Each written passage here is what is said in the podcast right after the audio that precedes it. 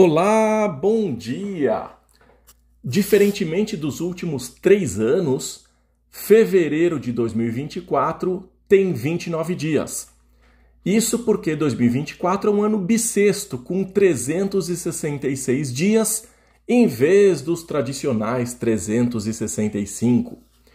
Isso acontece para que haja um ajuste no calendário, já que um ano tem, na realidade, 365 dias, 5 horas e 48 minutos.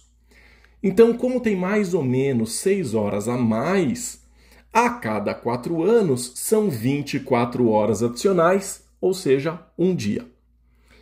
Você tem ideia do valor do quanto representa um dia para a economia no Brasil?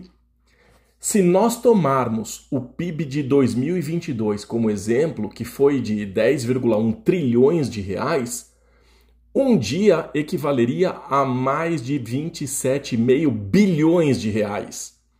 Então a ideia é que em ano bissexto a economia pode representar quase 30 bilhões de reais a mais para a economia e as coisas então melhoram, correto? Bom, na verdade não é tão simples assim. Como existe a questão inflacionária, eu achei que seria prudente mais interessante trazer os resultados em dólares.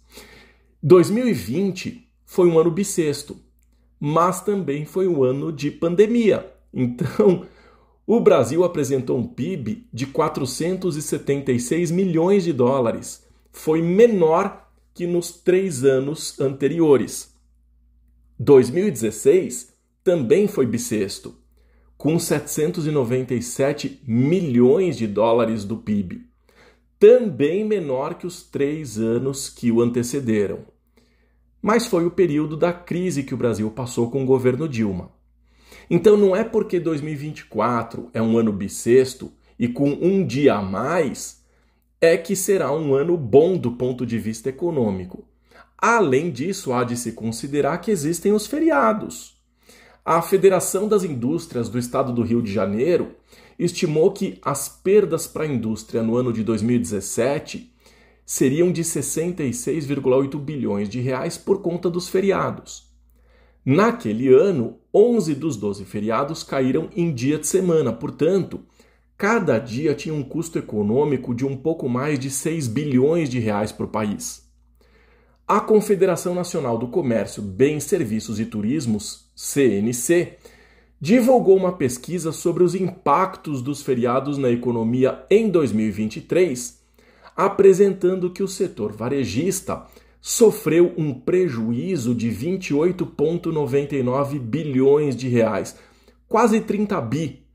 Isso equivale a mais de 3 bilhões e meio por dia. A estimativa para 2024 é uma perda 3,69% menor no entanto, como os feriados caem menos em dias de semana, o custo econômico por dia é 2,73% maior. Mas calma, porque nem tudo está perdido. Porque se para a indústria e para o comércio varejista os dias de feriado não trabalhados representa prejuízo, para o setor de turismo é bom se para um é redução de produtividade, para outro representa prosperidade.